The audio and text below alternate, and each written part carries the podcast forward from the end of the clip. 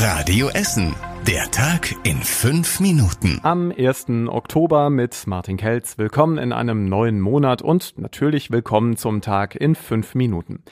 Im Programm bei Radio Essen begleiten wir jetzt gerade für euch eine Bombenentschärfung. In Frohnhausen ist dieser Blindgänger aus dem Zweiten Weltkrieg bei Bauarbeiten gefunden worden heute.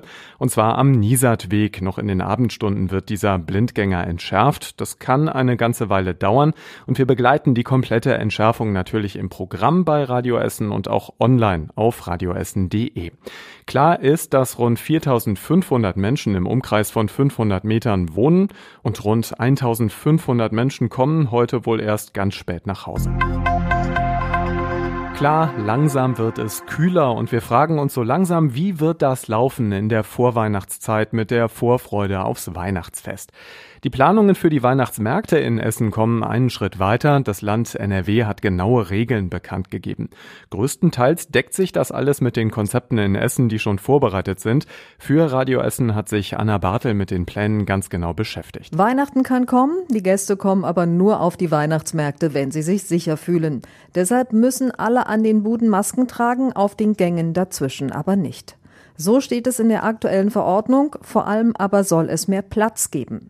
Das haben die Veranstalter in der Innenstadt in Steele, Altenessen und Rüttenscheid schon eingeplant.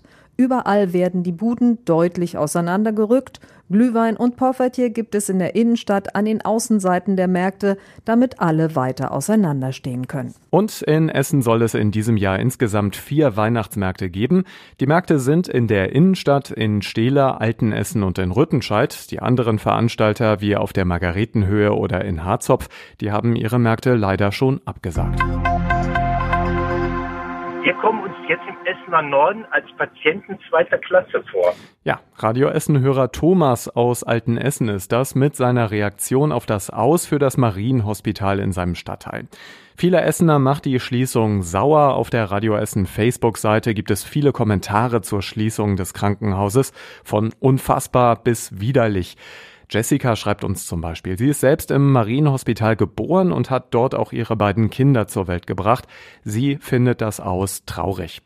Andere ärgern sich auch darüber, dass ausgerechnet aus finanziellen Gründen zugemacht wird. Wir hatten hier bei Radio Essen ja auch berichtet, das Marienhospital nimmt seit heute keine neuen Patienten mehr auf. Alle Betten sind leer und die Stadt plant anstelle des Krankenhauses ein neues medizinisches Zentrum. Frust am Freitag wegen des Warnstreiks im öffentlichen Dienst.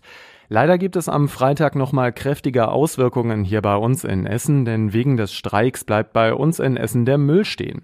Der Verdi-Warnstreik wird nämlich morgen auf die Entsorgungsbetriebe in Essen ausgeweitet. Sperrmüll und Schrotttermine fallen laut EBE e ersatzlos aus. Das gilt auch für die Straßenreinigung. Die Entsorgungsbetriebe empfehlen den Haushalten, sich nach dem Streik an die Recyclinghöfe in Altenessen oder Werden zu wenden. Die sind allerdings wegen des Streiks auch am Freitag zu. Und jetzt wird es wieder hell und bunt bei uns in Essen. Insgesamt zwölf Standorte könnt ihr euch ab morgen beim Essen Light Festival angucken. Lichtkunst ist in der ganzen City verteilt. Wegen Corona sind von den Veranstaltern größere Plätze für die Installationen ausgesucht worden, wie zum Beispiel der Kennedy-Platz, der Willy-Brandt-Platz oder ja, hier der Platz vor dem Radio Essen Studio. Hier ist eine sechs Meter hohe Figur aufgebaut und die wird testweise heute Abend auch schon mal angeknipst. Das Essen Light Festival Festival geht bis Sonntag kommender Woche und Licht an heißt es dann immer zwischen 19.30 Uhr und 22 Uhr. Und das war überregional wichtig. In NRW hat es heute 64 Durchsuchungen wegen des Verdachts auf Besitz und Verbreitung von Kinderpornografie gegeben. Die Staatsanwaltschaft Köln hat insgesamt 80 Verdächtige im Visier. Und beim Verfassungsschutz in NRW gibt es rechtsradikale Tendenzen.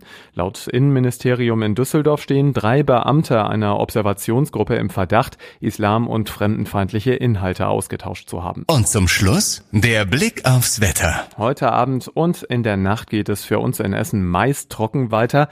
Temperaturen um die 10 Grad. Morgen wird's dann erstmal freundlich. Später mittags gibt es mehr Wolken.